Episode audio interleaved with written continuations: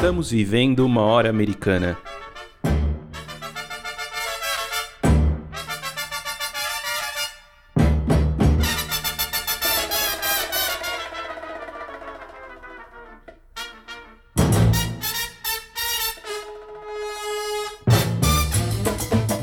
Sejam bem-vindos ao podcast Hora Americana.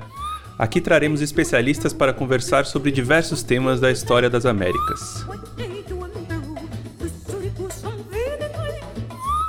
Meu nome é Caio Pedrosa e estão comigo aqui os meus companheiros de sempre, Luiz Calil, Rodolfo Gautier e Valdir Santos. No episódio de hoje falaremos sobre a canção latino-americana no século XX. E para isso convidamos a professora Tânia da Costa Garcia, da Unesp de Franca.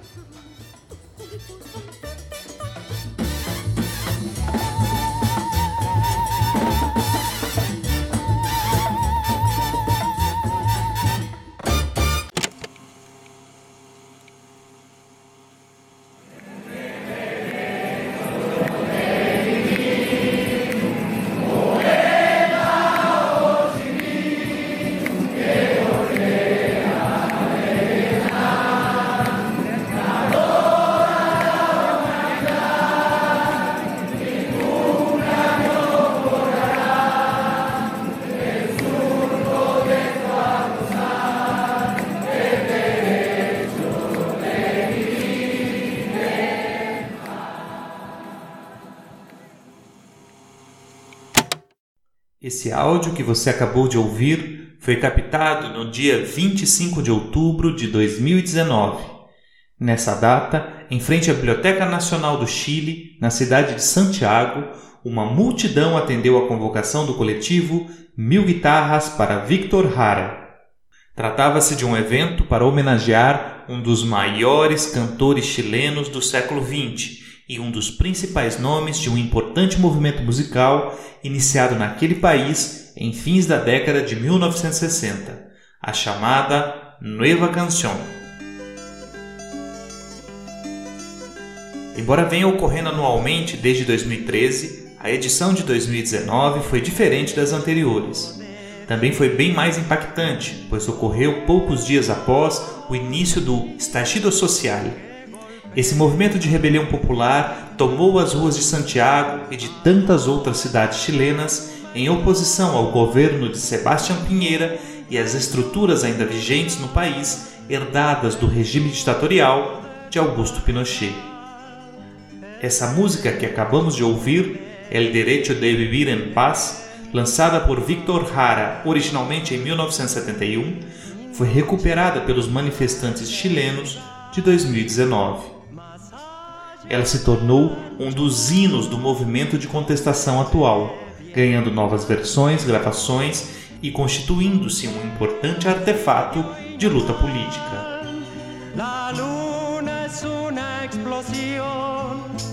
Que funde todo el clamor,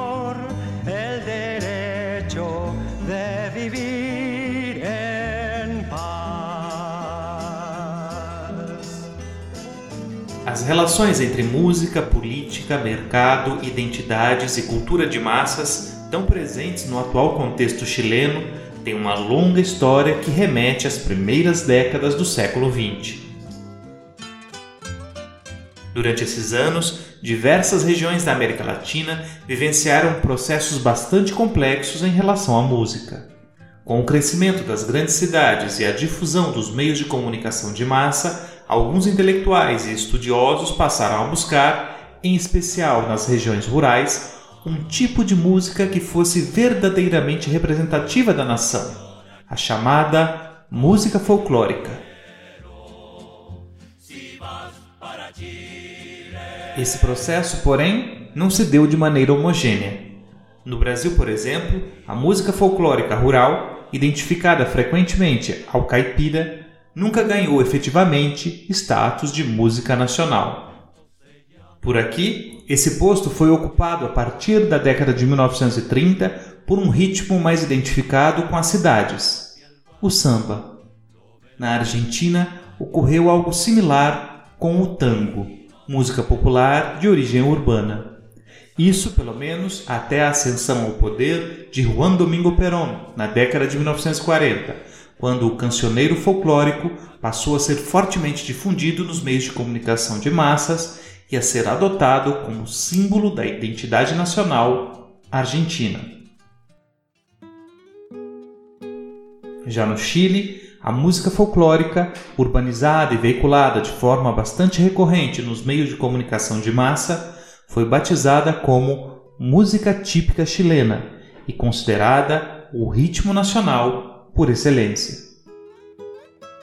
A música popular e, em especial, a música folclórica foi, sem dúvida, um intenso campo de batalha política ao longo do século XX. De um lado estavam os conservadores, que defendiam uma visão mais purista da música tradicional e recusavam qualquer inovação estética ou engajamento político. De outro, folcloristas e músicos populares que buscavam incorporar transformações a esses ritmos e também fazer desses cancioneiros instrumentos da luta social. Na Argentina, por exemplo, o comunista Atahualpa Yupanqui, importante cantor, compositor, escritor e entusiasta da música folclórica, foi censurado e preso algumas vezes no governo Perón até sua ida à Europa no ano de 1949. Mano fuerte y vida triste, minero soy, minero soy. Essas disputas conheceram novos desdobramentos, especialmente nos anos 1960. A necessidade de posicionamento político no contexto de polarização da Guerra Fria fez com que diversos cantores e compositores buscassem mobilizar a música popular como instrumento de transformação social. No Brasil, a MPB, música popular brasileira incorporou ritmos regionais diversos ao samba e à bossa nova para construir canções de teor crítico que buscavam incorporar temáticas vinculadas aos setores populares, rurais e urbanos. Já na Argentina, o Manifiesto del Nuevo Cancionero, lançado em Mendoza em 1963, propôs a renovação do cancioneiro nacional em diálogo com a música popular sem relacioná-la a gêneros específicos como o tango ou a música folclórica. Além de se posicionar criticamente à massificação da cultura e aos interesses comerciais vinculados à produção musical, o Novo Cancioneiro também propunha maior intercâmbio entre a música tradicional argentina e a canção produzida nos demais países latino-americanos. A tentativa de incorporação de temáticas e ritmos dos diversos países da região, bem como a construção de uma identidade comum, podem ser identificadas na trajetória de uma de suas mais conhecidas signatárias, a cantora Mercedes Sosa.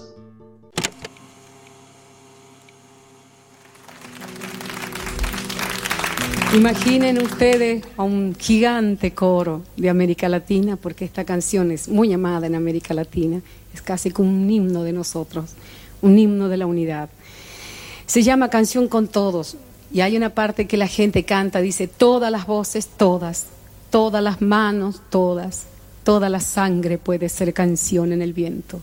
Ojalá sea así. Siento al caminar toda la piel de América en mi piel y anda en mi sangre un río que libera en mi voz su caudal.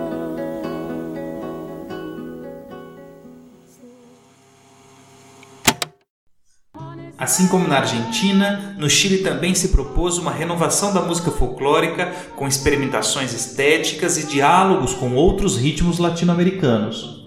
Inicialmente por meio do neofolclore, movimento inspirado nos trabalhos de pesquisadoras e intérpretes como Margot Loyola e Violeta Parra.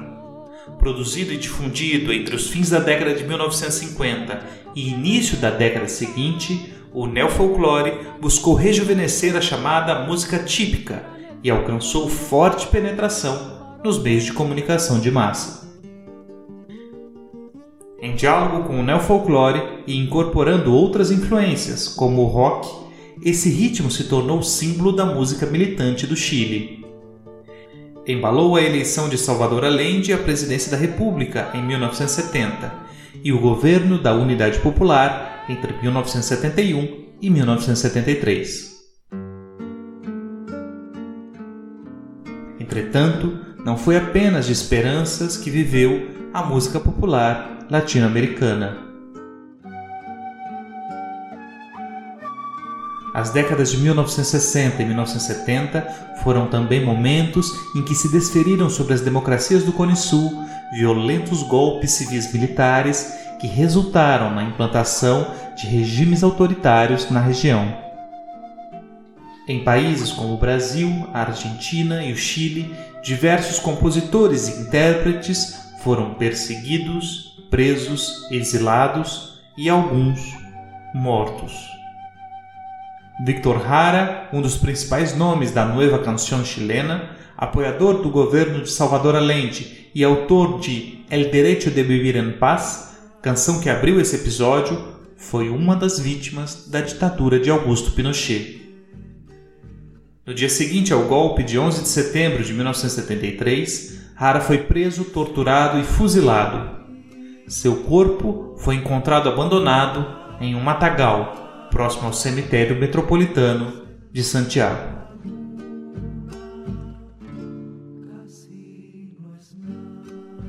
Embora os regimes ditatoriais tenham perseguido músicos que buscaram fazer da canção popular um instrumento de luta política, pode-se dizer que composições, ritmos e letras se apresentaram nesses anos de chumbo como formas de resistência ao autoritarismo e como artefatos de construção de identidades latino-americanas.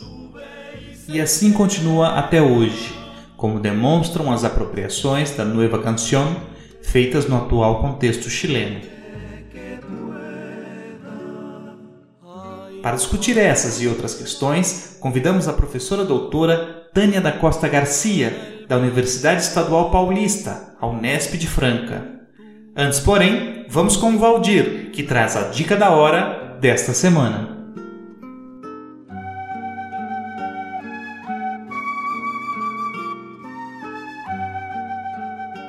A dica do Hora Americana de hoje é o livro do Folclore à Militância, a canção latino-americana no século XX, de Tânia da Costa Garcia, professora do Departamento de História da Unesp de Franca e nossa entrevistada no programa de hoje. O livro é resultado de uma vasta pesquisa que vem sendo realizada pela professora Tânia já há alguns anos sobre música popular e, em particular, sobre a chamada música folclórica, que seria a música popular de origem rural.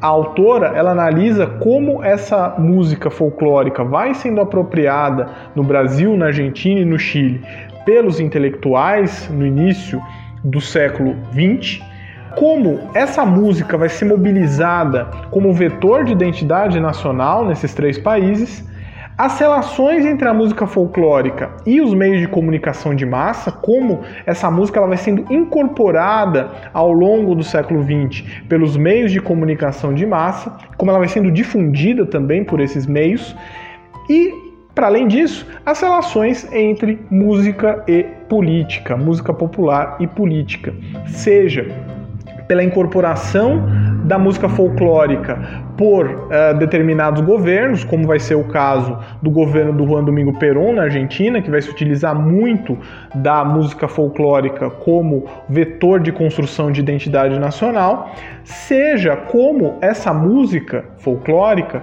o próprio título do livro denuncia essa trajetória, como essa música folclórica ela vai sendo incorporada também por movimentos de militância política, principalmente na década de 60.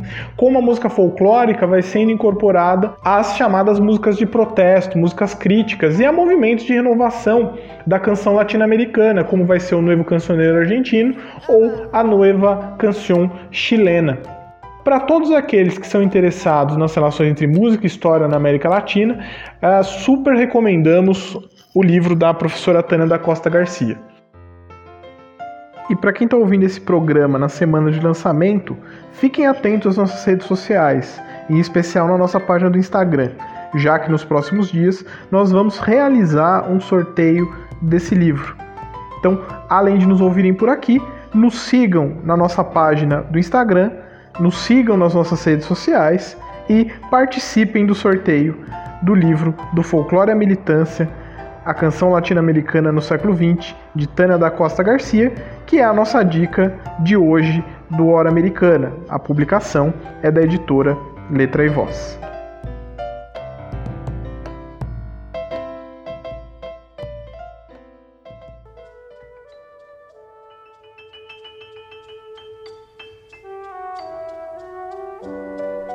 Você está ouvindo Hora Americana. Bom, vamos para mais uma entrevista aqui do Hora Americana. Hoje temos o enorme prazer de receber Tânia da Costa Garcia, professora da Unesp de Franca, para conversar sobre a música da América Latina no século XX. E o Valdir vai começar fazendo a primeira questão. Bom, Tânia, seja bem-vinda à Hora Americana para falar um pouco sobre canção popular, canção na América Latina do século XX. E nós vamos começar, Tânia, pensando um pouquinho sobre, sobre o início do século XX, né? É, porque se a gente for pensar nas primeiras décadas do século XX, em diversas regiões da América Latina, você tem uma, um processo em relação à música que é bastante complexo. É, à medida que as cidades elas, elas vão se modernizando, os meios de comunicação de massa eles vão passando a fazer parte da vida da, da população urbana de maneira geral, né? Você tem é, o rádio aparecendo aí nas primeiras décadas do século XX, é, o cinema, né? Então, ao mesmo tempo que você tem esse processo de modernização, você também tem uma, uma valorização por parte de alguns intelectuais, estudiosos, principalmente de uma música relacionada a uma, uma zona rural, digamos assim, né? A zona rural idealizada, de alguma forma, que representaria é, a nação. Né? Então, ao mesmo tempo que você tem uma modernização, você também tem um processo de, de busca é, de uma música mais interiorana, que em geral a gente associa a ideia de música folclórica. Né? Então, nesse sentido, é, Tânia, como pensar essa, essa relação meio ambígua entre, entre essa música folclórica, música popular, cultura de massas, no início do século XX? Seja bem-vinda, Tânia, mais uma vez. Bom, vamos lá. Primeiro, obrigada aí pela oportunidade de estar trazendo algumas informações sobre esse livro que eu estou acabando de lançar pela editora Letra e Voz, chamado Do Folclore à Militância. Então, tá podendo falar um pouco sobre esse trabalho, uma grande satisfação para mim, sobretudo porque constitui um trabalho de pesquisa de muitos anos eh, em arquivos das cidades de São Paulo, de Buenos Aires e Santiago do Chile. Bom, respondendo à sua pergunta, Valdir, uma questão importante né, que, eu, que eu gostaria de falar é que a ideia de folclore no cancioneiro latino-americano é muito diferente do que a gente entende de folclore no Brasil.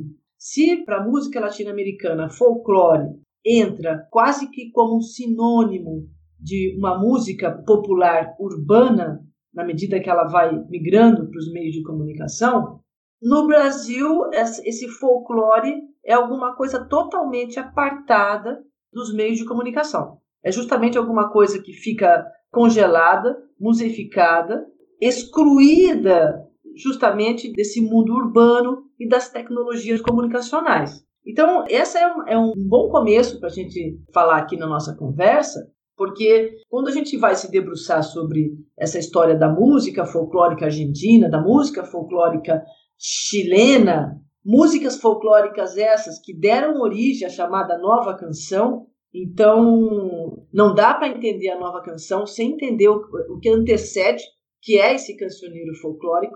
Mas aí vem a outra pergunta, né? O que é o cancioneiro folclórico? Então, como você bem colocou, o que ocorre é que a ideia de folclore ela está atrelada, sim, aos estudos folclóricos lá do século XIX. É quando a proposta desses estudos folclóricos é pensar numa identidade nacional. E o popular vai aparecer como um repositório de uma singularidade capaz de definir a cultura de um povo e representar a identidade dessa nação. Então, onde é que estaria né, essa singularidade nacional? Ela estaria justamente no mundo rural, entre os camponeses analfabetos, de cultura oral. Dentro dessa cultura oral né, estaria o, os poemas, as danças e a música. Então a música ela faz parte dos objetos que definem essa cultura popular que é localizada no, no ambiente rural, apartado do mundo urbano, mundo urbano esse visto como um espaço de misturas, de hibridismos, que impedia né, que essa singularidade nacional pudesse ser é, manifestada, pudesse ser representada. Então, os estudos folclóricos vão eleger a música como uma das suas principais fontes para pensar na singularidade da nação. Aí o que acontece? Por exemplo, no Brasil, né, essas músicas folclóricas é, vão ser coletadas por missões, parte dessas missões organizadas e estimuladas pelo Mário de Andrade. E essas músicas folclóricas, então, pressupõem que sejam músicas coletivas, anônimas, vão alimentar muito a construção de uma música erudita nacional. Bom, países como a Argentina e o Chile acontece o mesmo, mas para além disso, essas músicas folclóricas elas vão ter uma, uma, uma proposição de serem trazidas para o ambiente urbano e veiculadas pelos meios de comunicação de massa, a começar sempre a começar pela indústria fonográfica. Né? Vamos lembrar que a indústria fonográfica está antes do rádio. Então, a indústria fonográfica é a primeira que vai investir nesses cancioneiros folclóricos. Primeiro, como um, um, registro em si desse mapeamento, podemos chamar assim, né? feito pelos folcloristas. Então, por exemplo, no Chile, se você vai ter uma gravação dessas canções folclóricas, podemos chamar assim, entre aspas, né? num álbum chamado Aires Tradicionais de Chile. Bom, essas canções foram coletadas por folcloristas e depois trazidas para serem interpretadas por músicos, muitos deles ligados já às emissoras de rádio. Você tem, por exemplo, no Chile, uma figura como a Margot Loyola. Margot Loyola no Chile é uma espécie de Enesita Barroso do Brasil, que vai se preocupar é, em trazer com a máxima fidelidade é, é, essas músicas folclóricas para serem interpretadas, para serem veiculadas. Então, a Margot, ela é uma folclorista, podemos chamar assim, raiz. No entanto, ela vai, na medida que ela traz essas canções para o ambiente urbano, o que você percebe é que outros grupos também estão nesse movimento. Então, você já vai ter figuras do mundo rural no ambiente urbano. Diferente do Brasil, essas figuras do mundo rural no ambiente urbano não vão ser, é, não vão estar ligadas a essa figura do caipira, vamos chamar assim, as camadas subalternas desse mundo campesino. Não. Você tem as figuras dos chamados uaços, que são fazendeiros, filhos de fazendeiros que vêm estudar na cidade e que vão trazer esses repertórios do mundo rural no espaço urbano.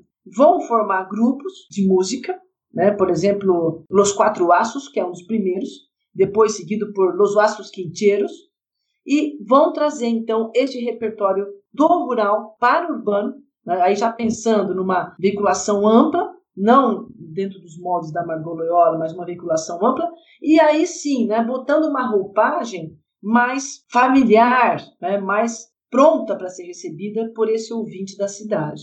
Seguindo um pouco nesse sentido, como que é essa recepção por parte do público da cidade? Teria como mapear um pouco essa entrada da música através dos meios de comunicação nesse público urbano?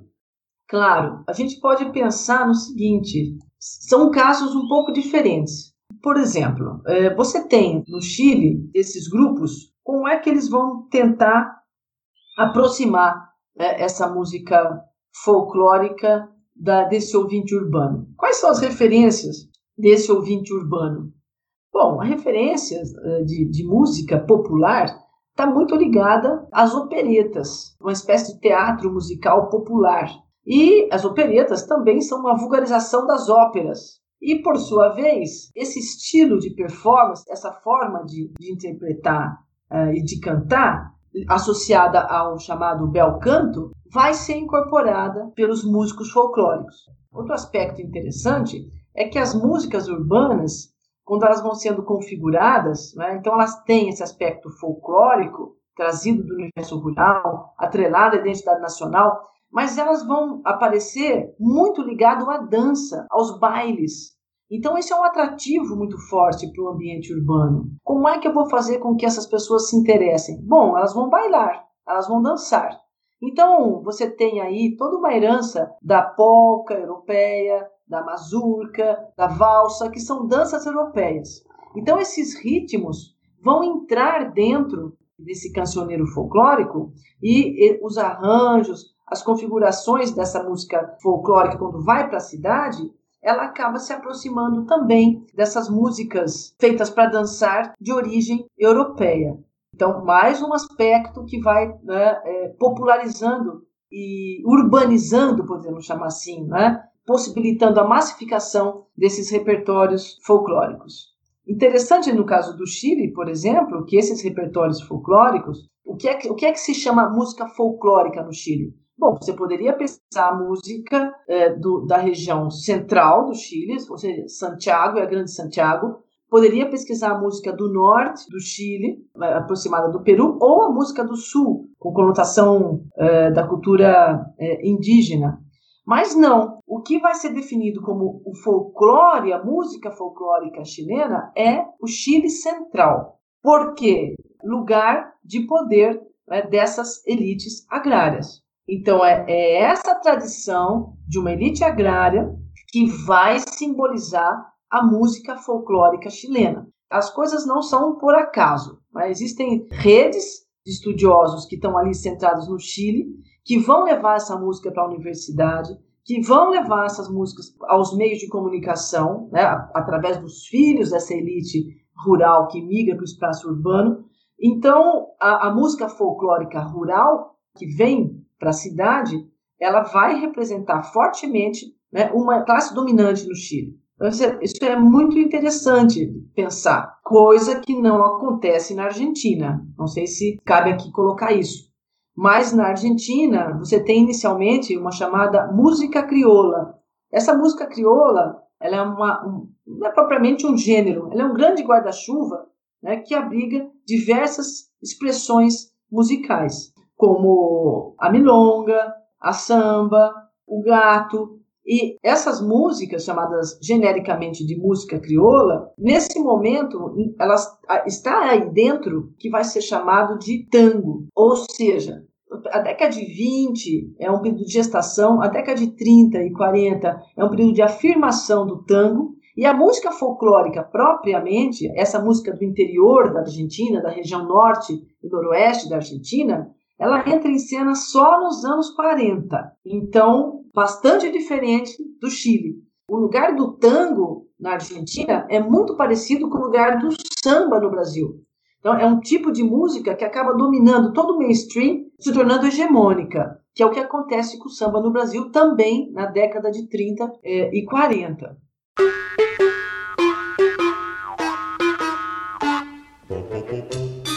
Oi, eu sou a Thaís. Oi, eu sou o Paulo e nós somos integrantes do Hora Americana.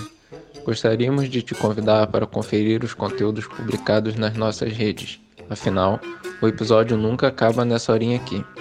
Muitas das temáticas e dicas mencionadas por nossos convidados e convidadas serão retomadas por lá, e praticamente todo dia tem postagem nova. Então é isso. Nos acompanhem também nas redes sociais do Hora Americana. Encontramos vocês lá.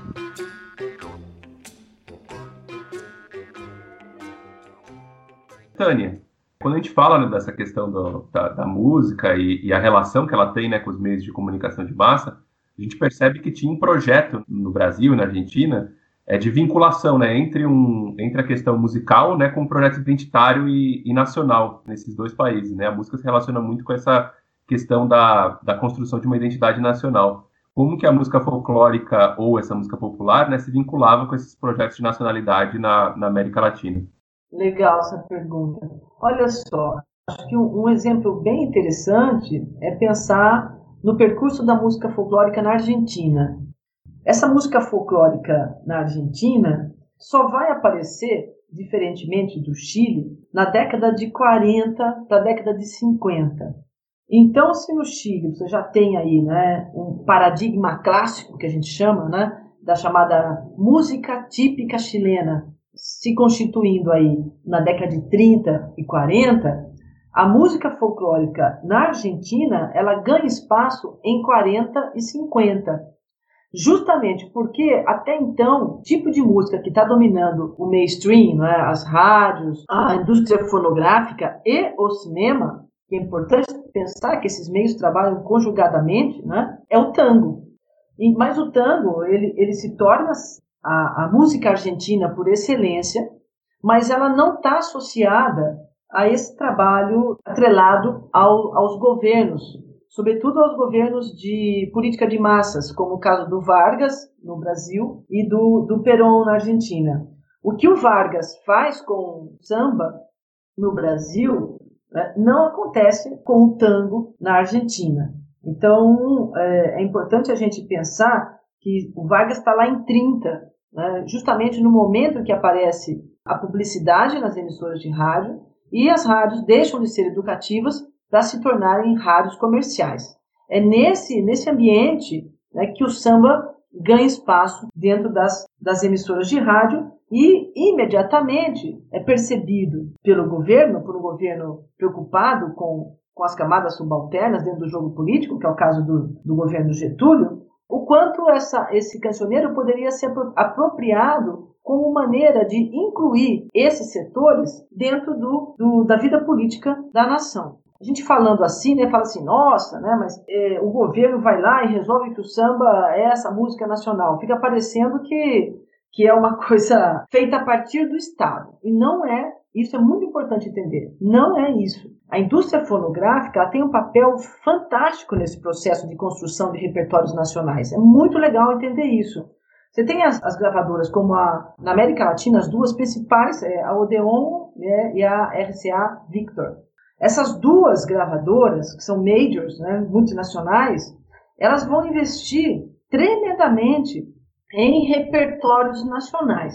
Qual o interesse de uma gravadora né, em fazer isso, de uma produtora é, fazer isso? Ora, ela está de olho no, no mercado consumidor em formação para esse tipo de produto. Então, eu não posso ter é, é, músicas regionais, eu preciso ter músicas nacionais, músicas que circulem em todo o território nacional. É, então, essa, essa, esse é um, um, uma marca do século XX muito interessante e que atravessa décadas. Né? Ela só vai se esfacelar esse projeto de uma música nacional lá na década de 80. Mas é, essas décadas todas, né, então você investir no mainstream, onde você tem figuras expoentes dessa música é, nacional, que, que são escutados em todo o território, e nomear um gênero como a música nacional facilitaria muito a vida. Então, essas é, médias, a indústria fonográfica, vai ajudar muito é, na seleção desses repertórios, na afirmação dessa identidade e na circulação desse cancioneiro.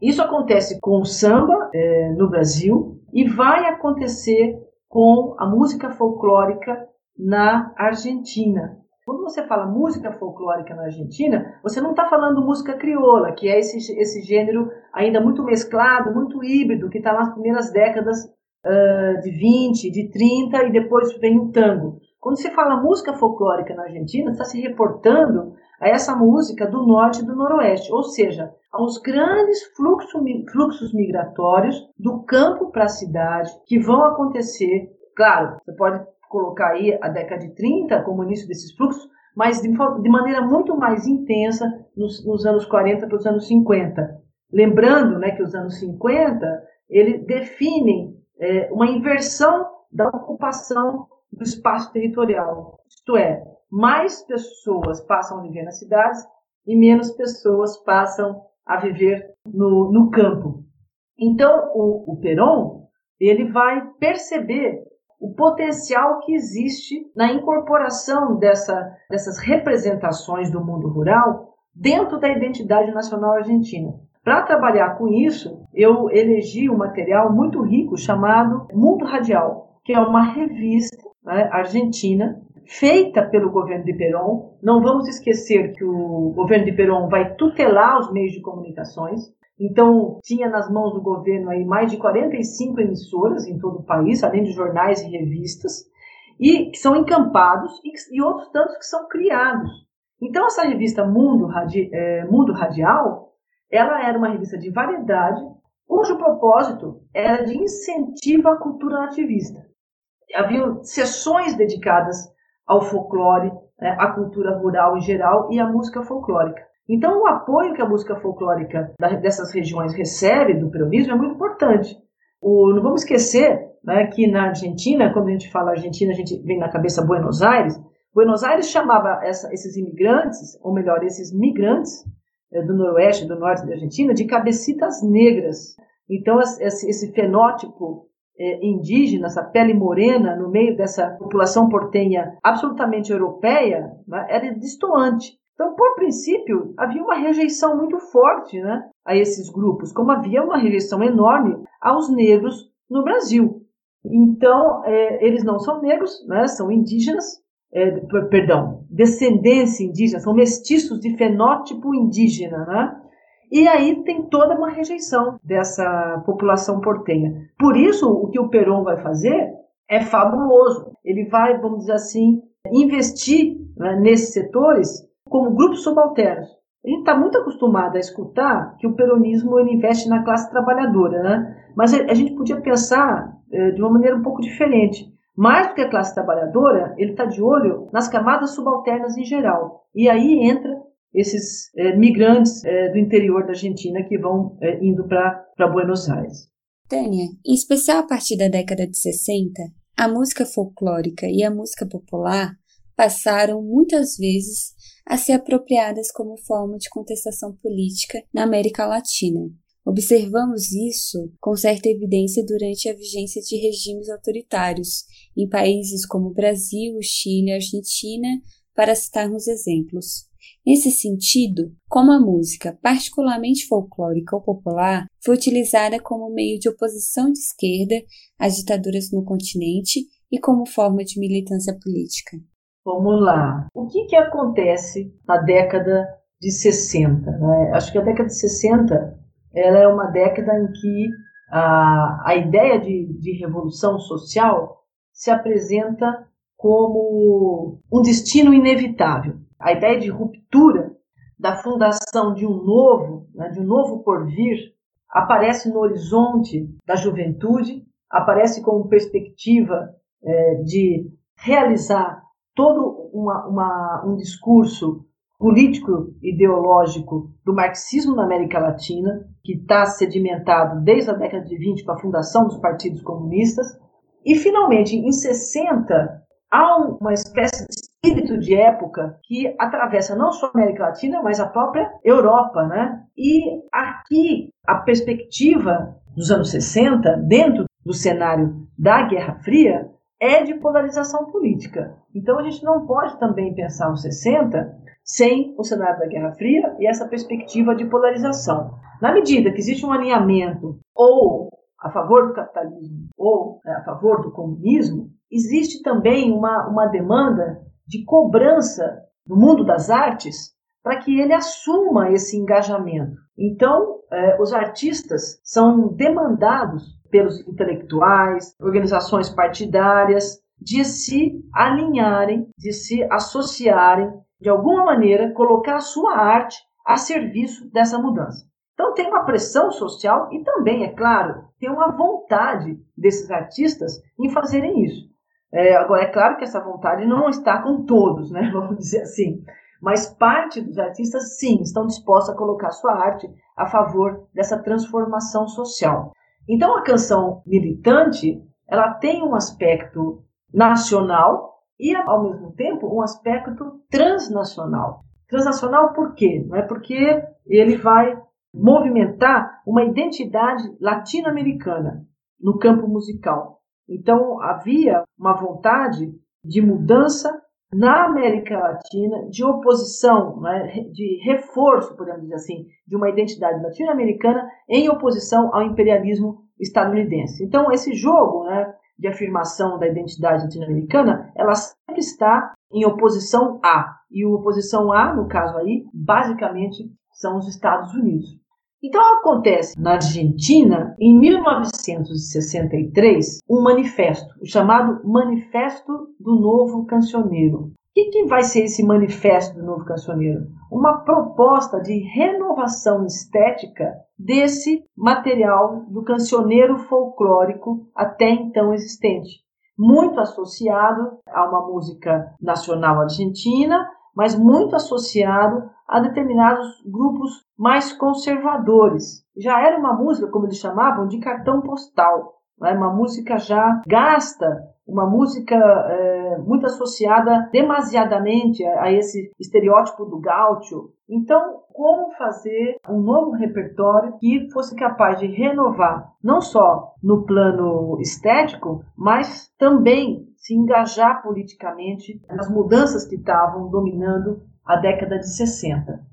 Então, esse manifesto do Novo Cancioneiro, ele vai unir essa renovação estética com engajamento político exaltando é, a cultura nacional em oposição ao estrangeirismo, mas também incentivando o intercâmbio entre artistas e movimentos de toda a América Latina.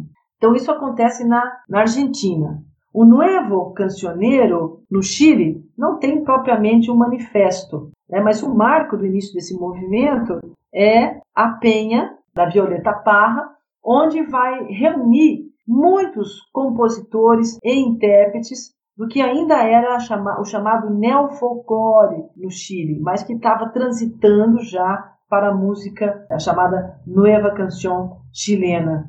Desse neofolclore fazia parte, por exemplo, é, Rolando Alarcón, é, já estava despontando aí também a figura do, do Vitor Hara, que não vinha do folclore, mas vinha de um grupo de projeção folclórica chamado Cuncumem, que era coordenado pela, pela Margot Loyola, e os filhos de Violeta Parra, então, qual é a, o laço dessa canção militante com o passado da, dessa música folclórica? O laço são justamente esses dois expoentes da música folclórica na Argentina e no Chile. No Chile, Violeta Parra, na Argentina, Ataopa e o Punk, que são muito atrelados à tradição, mas sempre percebendo a tradição como algo vivo, em movimento né, ligados às demandas do presente. Tânia, eu estava ouvindo a sua resposta agora e pensando um pouco no caso brasileiro, tem o livro do Paulo César de Araújo, Eu Não Sou Cachorro Não, que ele mostra um pouco sobre como tem também o outro lado, né? Alguns autores, alguns artistas que vão ter sua música associada não à crítica aos regimes militares, mas associadas ao próprio regime militar, em alguns momentos vão ser é, até apoiados pelo regime militar. É claro que o Paulo César de Araújo mostra que, por exemplo, o Dom e Ravel, que é um símbolo bem é, marcante dessa música pró-governo, eles eram muito mais complexos do que isso, tinha uma série de críticas sociais nas músicas deles. Eu estava pensando aqui se a gente consegue pensar um pouco sobre esse lado de uma música que acaba se associando ou de alguma forma os governos militares acabam tentando incorporar essas músicas ao seu projeto de governo, à sua propaganda política. Olha, sim. É? Por exemplo, no Chile, você tem é, notoriamente esse movimento. Nas datas comemorativas de aniversário da, da independência chilena, você vai ter é, figuras justamente é, ligada a essa chamada música típica chilena, que é o paradigma clássico, mas dentro da música típica chilena, você tem compositores, você tem intérpretes que vão se associar às ditaduras. Dentro também do neofolclore, que é um estilo de música chilena que vem após a música típica, fica entre a música típica e o cancioneiro da nova canção, também você tem figuras que, que se sentem identificadas com o projeto do Pinochet. Então, isso vai acontecer também na Argentina. Músicos que é, do folclore que se associam ao governo. Então, é, ao governo ditador. Então é interessante pensar esse, esse estilo musical bastante nacionalista que antecede a música do novo cancioneiro, que tem esse aspecto transnacional, latino-americano, embora não deixe de ser nacional, essa música que antecede, no caso da música chilena chamada música típica, o mesmo neofolclore, e no caso da, da música argentina, a chamada música folclórica argentina, você tem ali figuras que vão contestar o novo cancioneiro. E é interessante pensar que aí tem uma briga bem, bem é, marcada, porque uma maneira de desautorizar o novo cancioneiro no plano político era contestá-lo no plano estético.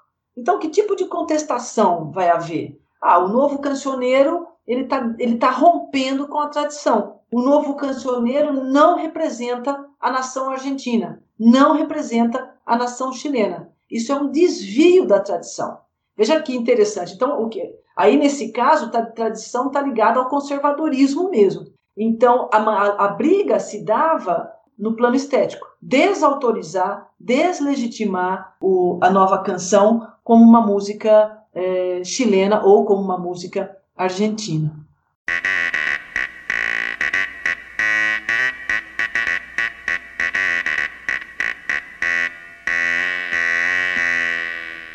Você está ouvindo Hora Americana. Tânia, é, a gente falou um pouco sobre o começo do século XX, também sobre a questão do populismo, dos, dos regimes militares. Pensar essa música popular e folclórica nesses países depois do processo de redemocratização, né? principalmente levando em conta aí Brasil, Argentina, Chile, esses países que passaram por ditaduras militares muito, muito severas, né?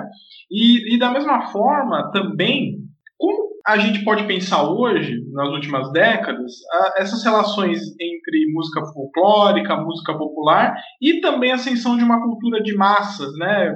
Que principalmente nas últimas décadas, está muito associado a uma ideia mais de globalização do que um pensamento mais, mais nacionalista ou da busca pelo folclore. Se você puder falar um pouco sobre isso, seria, seria bacana. Certo. Essa música folclórica, após o processo de redemocratização, no caso da Argentina e do Chile, ela vai, surpreendentemente, né, manter a sua força. Um exemplo bem interessante é o caso do Chile, né? o que a gente denomina aí é, de Estaído Social 2019, né? ou seja, os movimentos de rua, os movimentos sociais que retomam as ruas contra o, o governo é, neoliberal do, do Pinheira, vão retomar justamente esse repertório do chamado, é, da chamada nova canção chilena. Então, esse repertório, né, vamos pensar assim, em usos do passado, ele vai ser reapropriado para manter um discurso de oposição ao neoliberalismo, visto o neoliberalismo como uma continuação do governo do Pinochet. Então, se o neoliberalismo ele ainda é, vamos chamar assim, uma sobrevivência do governo do Pinochet, então é necessário que a gente também retome os repertórios da nova canção como arma de luta contra esse neoliberalismo. Então, o que você percebe é que canções como, por exemplo, Te Recuerdo Amanda, do Vitor Hara, de 1969, vai aparecer nessas manifestações. A emblemática canção El Pueblo Unido Jamás Será Vencido também vai ser cantada né, nos movimentos de rua. Você vai, vai percebendo que esse repertório vai sendo reapropriado como forma de resistência e contestação e oposição, sobretudo, né, ao governo do neoliberal do, do Pinheira, mantendo o papel que essas músicas exerciam primeiro durante o governo do Allende, como forma de colocar em curso uma, uma sociedade é, socialista, e depois, durante o governo do, do Pinochet, essas músicas não desaparecem, elas aparecem volta e meia nos movimentos de rua. Mas agora, com esse estallido social de 2019, esse repertório volta com bastante força. Você tem a música, por exemplo, é, La Carta, da Violeta Parra, sendo cantada pelos jovens. Então, os jovens vão é, retomar esses repertórios. O que me parece né, muito interessante, porque quando você pensa que isso não tem mais força, ao contrário, né? Esse repertório ele tem uma força histórica, uma força política histórica. Então, cantá-lo né, significa lembrar, olha, é preciso mesmo fazer uma nova constituição porque essa ditadura não acabou e nós estamos aqui lutando contra ela. Então, acho que respondo aí parte da sua, da sua pergunta. E a outra, né, pensando o repertório folclórico como nacional, até que ponto esse repertório eh, continua qual é a possibilidade né, dele se preservar aí no meio dessa globalização, o que a gente está assistindo são também reapropriações de, de jovens que retomam todo esse discurso folclórico, mas com nova roupagem. Por exemplo, trabalhando com questões de gênero, trabalhando com questões étnicas indígenas, trabalhando com questões de minoria. Então ele perde esse lugar do nacional e ele entra no espaço de protesto e afirmação identitária de minorias. Por exemplo, da questão indígena, agora está sendo muito cogitado, né? Qual é o repertório indígena da nova canção? O, por que, que o repertório indígena fica de fora? É, e por que agora ele volta com tanta força? Porque agora essa questão étnica está em pauta, não é mais o nacional, não é? Esses movimentos de minoria são movimentos globalizados. Tânia, encaminhando nossa entrevista para o final, é, a música é um elemento fundamental né, na vida de diversas sociedades humanas ao longo do tempo. Mesmo assim, só nas últimas décadas é que os historiadores têm se debruçado com mais atenção sobre a música como objeto e como fonte mesmo para suas pesquisas. Na sua perspectiva, como trabalhar as relações entre história e música?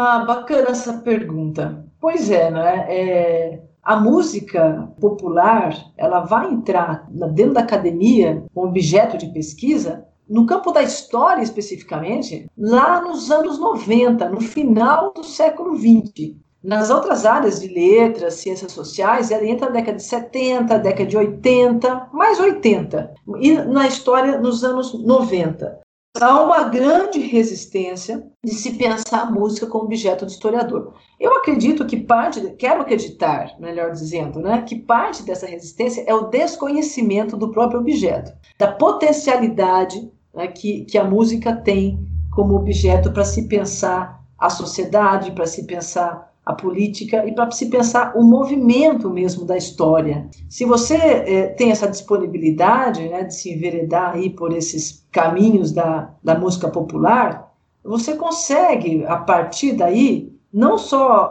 mapear esse núcleo duro de política, mas você também mapeia mudanças de comportamento, é, você também mapeia questões étnicas, você mapeia também o movimento negro, que é, essas temáticas têm sido é, é agora as, temáticas, as temáticas mais importantes retomadas por, por trabalhos ligados à música. Até então, houve um período muito forte em que a música estava atrelada ao estudo do nacional popular. Agora ela, ela já abre para questões, as questões de minoria. O que eu vejo é que a música é um objeto de análise polissêmico. Isto é, o que, que significa isso? Não é? ela, ela não pode ser monopolizada é, por uma determinada área. Os musicólogos querem porque querem monopolizar a música como objeto de análise. E aí, qual é o argumento deles? Não, para você é, fazer uma, um estudo da música, você tem que, que ler partitura. Quando, na verdade, não é isto. Não é? Na verdade, você precisa ter uma escuta, sim, sem dúvida nenhuma. Uma escuta que te permita é, identificar timbres, identificar arranjos, reconhecer acordes, mas isso é, você faz com uma aproximação da linguagem musical no plano teórico, né?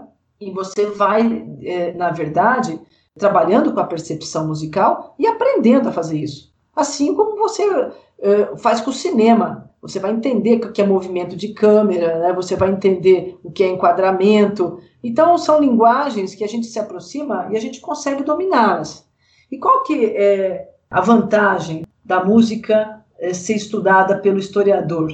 É, é, pensar que esses sentidos né, é, decodificados na, na partitura não pode ser dissociado das condições históricas de sua produção. Então, quando se pensa a arte como objeto, a arte não é reflexo da sociedade. Ela também está junto com toda a produção da cultura que essa sociedade possui e que está relacionada à política, que está relacionada ao mercado, sobretudo no meio da, da, cultura de massa, né? Como é que eu penso é, em arte se não, se não atrelada a essa cultura de massa? Mesmo a arte erudita, né, ela passa pela indústria fonográfica, ela passa por, por redes é, sociais que, dormi, que dominam meios de comunicação, que dominam a crítica. Então, pensar música eh, seja popular ou seja erudita, você está pensando em tecnologias comunicacionais. E pensar política no século XX sem tecnologias comunicacionais me parece bastante estranho, porque eu não posso é, pensar política sem pensar quais são os suportes do fazer político. E os suportes do fazer político está extremamente ligado aos meios de comunicação a partir do século XX. Então, é, eu, eu diria para os novos pesquisadores, né, não se assustarem aí com essas disputas do campo e se enveredarem, sim, é, pela música como objeto, como fonte de pesquisa, porque ela é extremamente rica e, e permite se aproximar do, da história igual a outras tantas fontes que podem ser é, eleitas pelo historiador. Bom, Tânia, muito obrigado pela sua presença aqui, né? A gente agradece demais, foi uma entrevista ótima, falar sobre um tema muito, muito legal de ser conversado e sobre uma perspectiva também mais aprofundada, né? Eu acho que todo mundo aí vai ficar, vai aprender muito com, com a sua entrevista aqui. Então, muito obrigado pela sua presença aqui no Hora Americana. Bom, eu que agradeço vocês, parabenizo né, todo o grupo pelo, pelo Hora Americana. Gostei muito de fazer essa, essa entrevista e contar um pouco do meu trabalho. Muito obrigada, pessoal. Aqui termina o podcast Hora Americana. Este podcast é um projeto de extensão interinstitucional com membros da Universidade Estadual de Londrina, Universidade Rural do Rio de Janeiro, Instituto Federal de São Paulo e Instituto Federal de Minas Gerais. O Hora Americana tem produção de Luiz Cailil, Caio Pedrosa, Valdir Santos Júnior e Rodolfo Santos. Edição de Caio Pedrosa e Naeli Gomes. Divulgação e produção de conteúdos para as redes sociais de Thaís Rosa e Paulo Gomes. Neste episódio utilizamos as seguintes músicas: El Derecho de Vivir em Paz, do Victor Jara, Si Vas para Chile, dos Huasos Quincheros, Minero Soy, do Atahualpa Yupanqui, Canción con Todos, de Mercedes Sosa, Juanito Laguna Remonta um Barrilete, do Inti Illimani, e Nostalgias Santiaguenhas, do Adolfo Ávalos. O Hora Americana pode ser escutado nas principais plataformas de podcast e também na rádio e TV Unicamp. Daqui a duas semanas estreia mais um episódio. Até breve.